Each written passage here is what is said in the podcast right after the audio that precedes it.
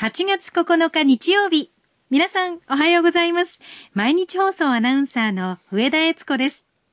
毎週日曜日のこの時間は、皆さんと一緒に万葉の世界を楽しんでいきたいと思います。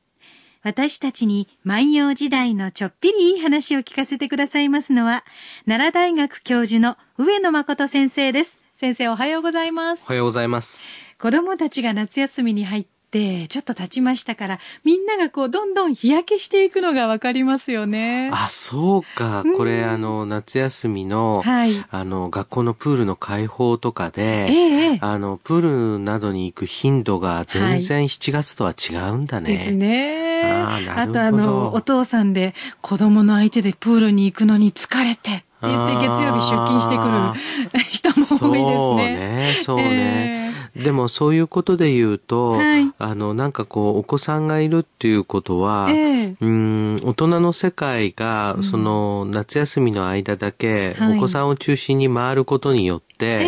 い、やっぱりその、なんか一種こう、活性化する、うんうん、カンフルのようになる、はい、だから、やっぱり夏休みは夏休みで、はい、これ紅葉があるんだね。そんな気がしますね。うん、いつも一緒っていうよりも、やっぱりちょっとお休み気分が入っているっていうだけで、仕事も楽しめるような気がしますね。そうですね、そうですね。はい、8月9日。はい。ね、まだまだ暑い日が続きますけれども、今日お便りいついただいております。ご紹介しましょう。はい、え東郷節代さんという77歳の方からいただきました。はい、ありがとうございます。えー、何気なくラジオのスイッチをオンすると、日暮らしは時を定めて泣くけれど、私は時を定めず泣いている。これ先々週にお届けした歌だと思うんですが、うん、え昆虫は自分のピーク時をわきまえ、声高らかに鳴く。自然とはよくできたものだと感心します。それに引き換え、人間は自分のピークを定めることなく声を発する。万葉集の一節に教えられた朝のひとときでしたと、いただいておりますね。それあのなんかやっぱり人間だけが持っている文化ですかね。えー、そのまあ人間は文化の動物なんですけれども、はい、その昆虫でも動物でも、うん、その生きていくためにまあ常に全力投球でその全力投球をして、はい、泣くべき時に泣かなければ生き残れないわけですよね。うんあの、そういうものの中から人間っていうのは、あの、感情を持ち、互いに助け合って、はい、一つのコミュニティを作ることによって、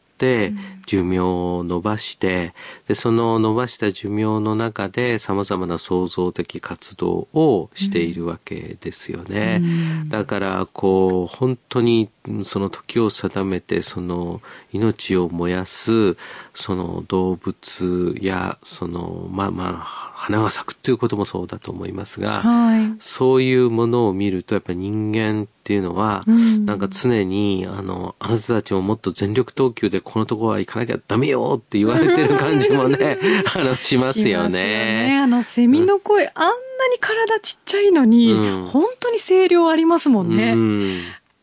だから、その、ああいうものっていうのはね、ええ、その、いろんなものに秘められている力っていうのが、はい、時を定めて一気に出る、そういうことなんでしょうね、うん、そういうことをなんかね、セミの鳴き声って教えてくれるんじゃないんでしょうかね。ねはい、ありがとうございました。東郷さんには特製のポーチをプレゼントいたします。まあ、まさにね、セミの声という話なんですけれども、はいえー、まあ、セミの声もですね、はい、まあ、だんだん変わってきて、そうですね。うん、それがこう、お盆というのが、うん、まあ、なんとも言えない季節の境目になっていきますね。えー、えー、例えば、お盆を過ぎるとね、クラゲが多くなるから、もう海に行っちゃいけないよとか。本当に増えますよね。増えますよね。増えますよね。はいうんその、またね、お盆を過ぎるとね、まあ暑い暑いと言っていても、まあ夕方から涼しい風が吹いていくと、うん、まああの日本人はそのお盆というのを、まあ一つの大きな季節のね、はい、えー、変わり目としているんですが、うん、えー、裏本絵が定着していくのは、えー、まあ、あの、水古町以降ですね、記事が出てくるんですが、うん、まあ、万葉集の時代とこう考えて良いわけですけれども、はい、うんこのですね、うん、えー、2週はですね、えー、その晩歌を毎年読んでいるんですよ。はい、で晩歌というのはですね造歌総門と並ぶ三大舞立ての一つで、えー、その晩歌というのは死に関わる歌なんですね。うん。で、日本人が一番ですね、その亡き人について考える時、はい、で、みんなでそれを考えようという時間がね、うん、えー、お彼岸とお盆。で、その中でもね、なんかお盆っていうのはね、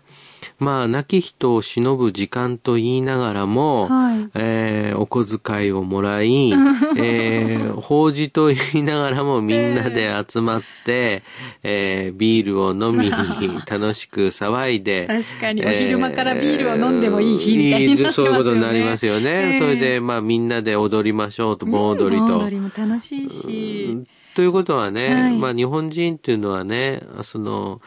亡き人を忍ぶと言ってくよくよするのよりもね、えー、えー、あなたたちが元気でね、楽しんでいる姿を見るのがね、えー、一番ね、ご先祖様は嬉しいんですよってことをなんか教えてくれてると思うんですよね。うん、親戚一同で集まってワイワイとしていると、うん、その中にご先祖様が帰ってきてくれているような気が子供の頃していました。ああ、それがもう、もう何よりのその宗教教育ですね。あの、はい、だから、だから、今日はね、えー、あの、お客さんが来てるんだから、はい、美味しいものを食べようよとかね、うんうんうん、お酒を出そうよと。そうするとですね、このお盆に合わせてですね、はい、えー、みんながですね、この、えー、贈り物をし合うっていうのがですね、うん、まあ、お歳暮で。まあ、あの、よく言われることです。ね、あ、はい、そうですね。ああ、そうです。もう、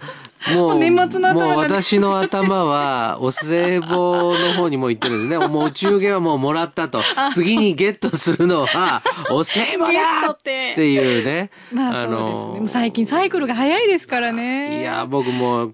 あの、確かにね、えー、いただいた方にこう、令状を書きながらね、はいあの、いやらしいもんですよね。あの、次、これお歳暮の時は何 送ってくれるのかなと思いながら、あの、書いて、そういう、あの、ちょっと、私、あの、いやらしい面が出てしまいましたが、まあ、お中元なんですよね。はい。で、つまりこれ簡単に言うとですね、えー、まあ、あの、夏の玉祭りと冬の玉祭りと考えていいわけで、はい、玉祭り？うん、玉祭り。人の魂を祀る日と考えていいわけですよね。まあなんかそういう感覚があるんですが、はい、えー、ですから晩歌といってもですね、もうメソメソする歌ばかりでもないんですね。えー、今日の晩歌はですね、まあおそらくですね、ああ、こういうふうに人間っていうのは死を認識して、自らの感情を表現するのかなっていうのがよくわかる、牧野七の例をですね、はい。挙げてですね、はい、えー、読んでみたいと思います。はい。秋角に朝いる雲の失せゆけば、昨日も今日も亡き人をもほゆ。秋角に朝いる雲の失せゆけば、昨日も今日も亡き人をもほゆ。えー、秋角にとこう最初出てきますよね。はい。で、これはまあ特定の場所の地名と考えて良いのですが、まあ考えてみると、例えば奈良県の御所市の秋津などというところがありますので、そういう場所と考えてもいいのですが、秋津野という地名は、まあどこにでもあるような地名と考えて、えー、そのどこか特定しない方が良いのではないかっていうのは私の考え方です。日本のことを秋津島という言い方しますよね。はい、なんかそれと関係があります。そね、えー、この秋津というのはトンボのことを指しまして、うんうん、トンボというのはちょうどそうですね、秋の収穫の前に、はい、あの突然ですね、ええ、その密集するわけですね。だーっとこう。確かに一匹だけ来ませんもんね。一匹だけ来ません。はい。で、そうするとですね、これがいわゆる収穫のことぶれ、えー、先ぶれになってですね、これから収穫が始まるぞということを表すということで、これがまあ豊穣のシンボルで、えー、豊かな農業国のシンボルで、ですから、トンボの島ということで、秋津島という言い方をまあしていて、はい、まあ、豊かな野原は秋津野と言っている。ということは、まあ、その秋津野っていうのは地名、特定の地名というよりも、あちらこちらに秋津野があったと考えてもいいのではないか。綺麗な言葉ですね。まあ、そうですね。はい、朝いる雲の受け、うせゆけば。秋津野に朝いる。まあ、朝、そこの場所にね、古代の人はね、雲がいるって言ったんですね。あ、雲いるよっていうふうに、あの、ちゃんと存在感を感じていたんですね。そうですね。えー、その、ですから朝いる雲のうせゆけば、まあ朝そこにあった雲ってことですね。はい、えー、それがですね、まあかかっていた、そこにいた、そこにあった雲のうせゆけば。まあそれは失せていくんですから、まあ消えていくわけですね。えー、消えていくと、どういうふうに思うかっていうと、昨日も今日も亡き人を思うよ。昨日も思ったよ。うん、今日も亡き人のことを思った。つまりですね、これは一種の人間の無常というものを歌っていて、はい、えー、雲がとどまることを知らないように、うん人間というものもとどまるところを知らずにずっと旅していく人ですよっていうことを表してるんでしょうね。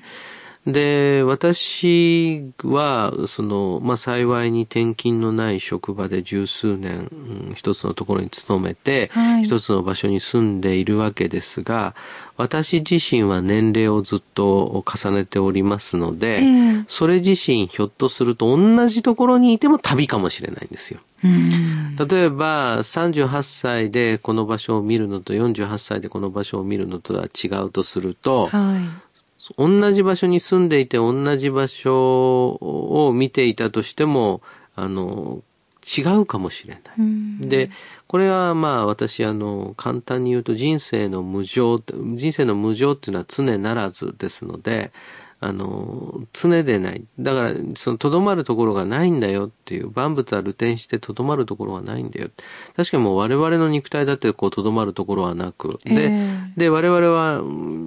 不幸なことか幸いなことか、ポンと生まれてきた時には、えー、あの、どういう経緯で生まれてきたかもわからず物心がつくわけで、そうですね。で、ある時期が来たらですね、うん、じゃあ別のステージのところにもも旅を続けてくださいということで、はい、えー、人生の最後を迎えると。うん、で、そういうふうにこう考えていると、うん、いる人はですね、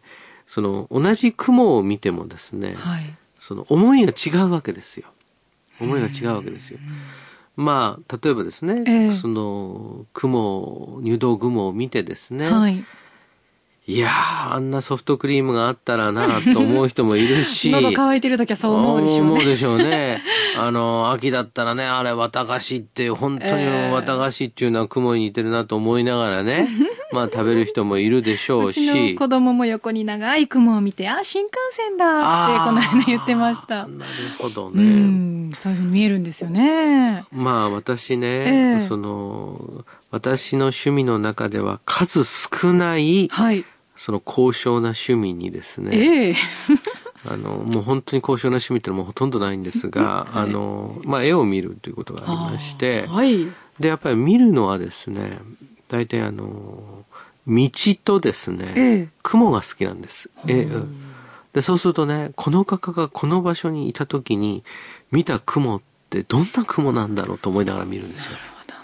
そうすると、あ、これプロバンスの雲こうなのかとかね、ルネサンスのこの時の雲こうだったのかなとかね。これはまあ実際には定型的な表現があって、はい、あの、そのままを映しているわけではないんだけれども、あの、そうするとね、とふーっとね、あの、そう思った瞬間にね、あの、時間が飛び越えられるんですよ。えー、だから僕ね、私は、あの、雲と、それでね、道はね、その道からふっと誰かがね、出てくるように見えるその道が描いている絵っていうのはいい絵ですね。あなんかあなんか出てくるかもしれないなとこう思わせるっていうのはね。でこの人はねやっぱりこう雲がとどまるところがないってこう思うとね、えー、やっぱりねああそうかやっぱ人間ってねとどまるところがないものなんだと思ってあのおそらくこの人と関わりが深かった方のことを思い出して、昨日も今日も亡き人を思う亡き人のことが思われる雲を見るとそういうふうに思う。うなるほど。確かにあの私も同じ場所ずっと大阪にいますし毎日放送に毎日のように通ってますけれど、うん、それでもやっぱり一緒にご縁があってお仕事する相手は変わってくるんですよね、うんうん、一緒に仕事をしているチームで仕事をしている間もずっと永遠に続くんじゃないかと思って毎日顔を合わせたりするんですが、うん、ある日突然それこそ番組が変わったりとか、何かが変わったりするとパタッともうその人たちと会わなくなってしまったりする、うん、そういうことが何度かあるとあ今あるこのご縁を大切にしようって思うようにだんだんなってきますね。うん。その人と人との関わりというものは、はい、そのどんなに思いが強くても、うん、あのそれがあのその通りにはならないっていうことを、えー、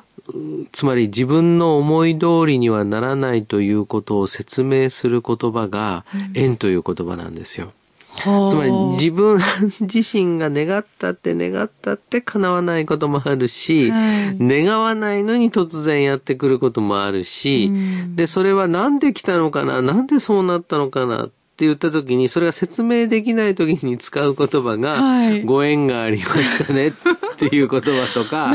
縁起がいいですねっていう言葉なんですね。で、それはその、やっぱり日本人がその縁という言葉、これはまあ東洋はみんなそうなんですが、えー、ということをまあ大切にして、まあ人と人との関わりというのも縁だと。で、人生そのものもまあこれは旅だという認識をしたときに、はいえー、その自分の人生、人の人生と同じように、その雲も旅をする。だから、これ、あの、仏教者でね、その修行をしている人の気持ちを表して、まあ、それをまあ、雲水と称するわけですが、これは、まあ、雲や水のようにとどまるところがない。また、そのとどまることがないようにという生き方を目指す人。だということですので、まあ、うん。これもやっぱりね、万葉人の一つの死生観ですね。そんなことを思いながら聞いてください。